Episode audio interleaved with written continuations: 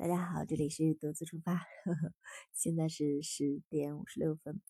呃，本来没想着接着再录啊，是因为刚刚分享出去那一集之后，就收 到了大家的私信，问到了我刚才说的那个考爱村的那个度假度假村是什么样的价格。呃，那个价格的话，是一晚上差不多三百吧，三百人民币，其实是性价比挺高的。嗯，因为它含很丰盛的早餐嘛，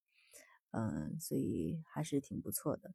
呃，其实这次也体验了几个五星，因为并不是泰国的度假是高峰嘛，所以它那个五星整个价格也就是四百块钱左右，四百多。然后整个是啊，有一个那个叫什么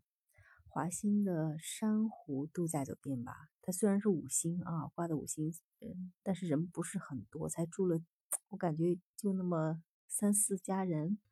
因为早上吃早餐的时候那么多的服务员，那么丰盛的早餐，然后我们就我只看到连上我们家另外一家人在吃，我估计最多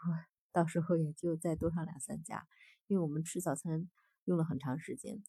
呃，就是在海边吃，看着日出，然后海边，然后就。吹着海风吃早餐那种感觉也是挺不错的。其实，在那个沿途呢，有很多类似于这样的酒店，包括后来我们又住到了另外一家，虽然不是五星啊，但是呃，它因为嗯时间比较久了，所以像一些儿童游乐区呀、儿童游泳馆呀、老人玩的呀，包括沙滩呀，然后沙滩来来回回还有偶尔有一些马呀，可以 让体验一下或者其他的，像这些的一些公共设施。呃，会更丰富一些，呃，园区也比较漂亮。像嗯刚才说的珊瑚树的那个，虽然是五星啊，但是人比较少。当然了，那个酒店设施是很呃干净完善的，很多的呃酒店都是没有什么牙刷呀这些的，大家很多人都知道了，所以自己要操心自备一下。呃，我一般的去到酒店都不怎么多用 酒店的东西，我特别懒，我出去甚至有时候都不洗脸，嗯。这是题外话了啊，呃，是因为刚才看到大家的留言，然后跟大家来分享一下，呃，所以如果错峰呃去游泰国的话，还是挺不错的一个体验，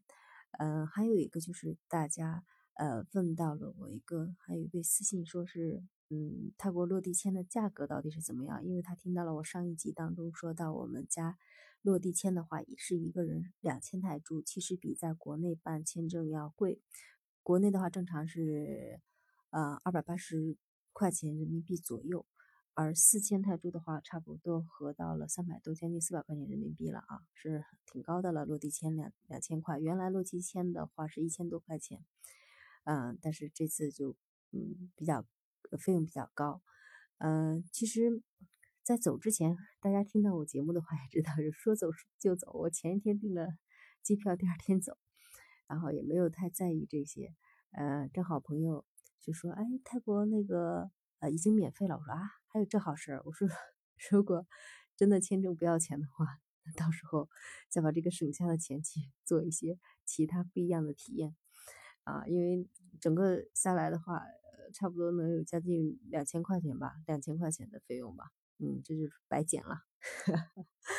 呃，种种中彩票的感觉哈。”人就是这种心理哈，稍微有一点点，呃，是那叫什么，人就会觉得很幸福，幸福感很强。稍微有一点点叫什么，这个说不上来了。或者现在已经因为十点十一点了，现在真的是脑路有点短了。嗯，接着聊那个签证的事情。呃，其实，在落地签，在我去之前，他们说泰国当时有开会，他们很多人都以为落地签是免费了，其实并没有。呃，我给大家要提醒一下，虽然现在大家很多在发布什么泰国签证免费啦，免费了，大家，但是一定要关注一下时间啊，它是从呃今年的十二月一号一直到了一嗯，就是一九年一月底，差不多这个时间段是免签证费的，所以大家还是要。要去看一下，如果说真是大家特别关注这个签证费的事情的话，一定要看一下那个时间段，而不是说你现在说去就去就免签证费了。嗯，至于其他的话，签证流程其实落地签也很简单啊，就是填一些东西嘛。上次我也跟大家说了，现在更简单的是可以先在呃网站上填完，直接打印出来拿上，带一张带一张那个叫什么两寸白底照片，直接去就好了，都不用现场填了，所以这个很方便，在泰国大使馆的那个官网上直接就有一个那样的表格，填完打印出来就好了。啊，本来就没想着，哦对，还有一位留言说什么想听听，呃我在节目最后说的那个叫什么？嗯，就是西方人跟泰国当地人，就是生孩子的这个事情哈。我希望大家去到之后，不要像我一样，我见到了，哇，这又一个，哇，这又一个，我觉得很惊讶啊，我差点露出来那种那种表情吧，我担心会对别人不尊重啊。其实，在那边很常见，很多的西方人跟泰国当地的女士，有的生一个、两个、三个，有的好好多个孩子。嗯，他们然后定期回到泰国，待上那么一两个月、两三个月时间，然后又回到他们国家，然后反正定期每年都到泰国。像他们这种的，听他们说还是很常见的。当然，有些人呢是留下来的啊，像呃给我老公教那个帆船教练，他就是五十多岁的时候才到的泰国，然后有了他的跟泰国当地的一位女士结了婚，然后有了三个孩子，然后他现在六十多岁。然后有，他是他说他现在的幸福感觉感觉很幸福，有自己的呃大房子，有两个佣人，然后有车子，然后有自己的俱乐部嘛，帆船俱乐部，还有一个小餐厅，雇了七八个人，然后定期呢一年可以出去呃旅旅游、度度假，每天呢想接这个叫什么帆船生意的啊，就是教学员的，还可以定期出出海，这种感觉他觉得特别棒。他们聊了很多啊，所以就他就是其中人。他说像他这样子的能留在泰国，就是安心生活的人，其实也不算是太多数，很多都是待上一两个月、两三个月就走了。呃，当然泰国人在不是国外人在泰国置业的话，有一个风险就是什么？呃，外国人可以在泰国直接买公寓，但是不可以进行其他，你包括像度假村呀，像这种土地性的这种投资。你如果要投资的话，你必须跟泰国当地人进行合作啊。所以很多的西方人有的就娶一个泰国当地的人，然后你比如说买一个别墅呀，或者是投资一个什么样的，为了方便，呃，度假村或者这样子的，呃，他嗯就是呃。他也讲到，就是他的一位朋友，就为了置业，然后跟泰国当地的一位女士结了婚，但是他的朋友去世了，然后那个女士就不承认他们共同买的这些东啊，那个委托他买的这些东西了啊，因为他们相当于结婚了，然后当然就引起了很多的纠纷，他正在帮他的朋友打官司等等这些现象。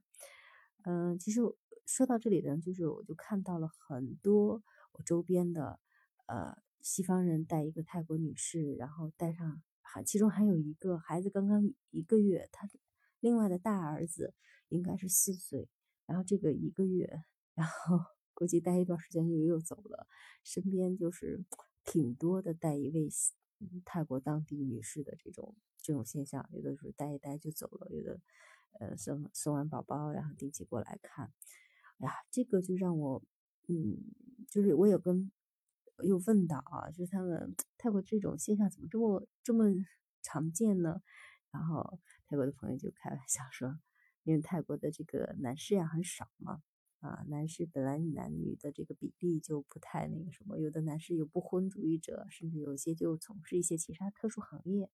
所以这个女士呀，有的结婚基本上有很多的混血嘛，泰国特别特别多的混血，啊，都是这个跟西方的。一些结婚，有的是没有结婚有了孩子的在那里，所以如果大家以后日常如果看到那种现象的话，千千万不要去问人家啊！我现在立马 联想到了我们那个度假村的那个，呃，那个老板如果自己单独投资的话是不可以的，他们是合作的嘛，所以那种关系的话，你千万不要直接去问人，哎，你们俩是夫妻关系吗？或者怎么怎么样？大家一定要保持对方的一些隐私跟。隐私啊，不要去问，不要好奇心的去问太多。呃，有些东西的话，呃，我们要尊重别人的生活嘛，是吧？今天之所以分享这个，就是想跟大家来分享这一点，就是呃，无论别人的生活是怎么样的，我们无论多么好奇啊，但是我们要要尊重别人的生活，因为每个人的生活都是呃，毕竟是别人的，我们不知道前因后果，所有的这些事情，所以我们没有权利去评价别人或者是质疑别人什么的啊。嗯，今天分享这些呢，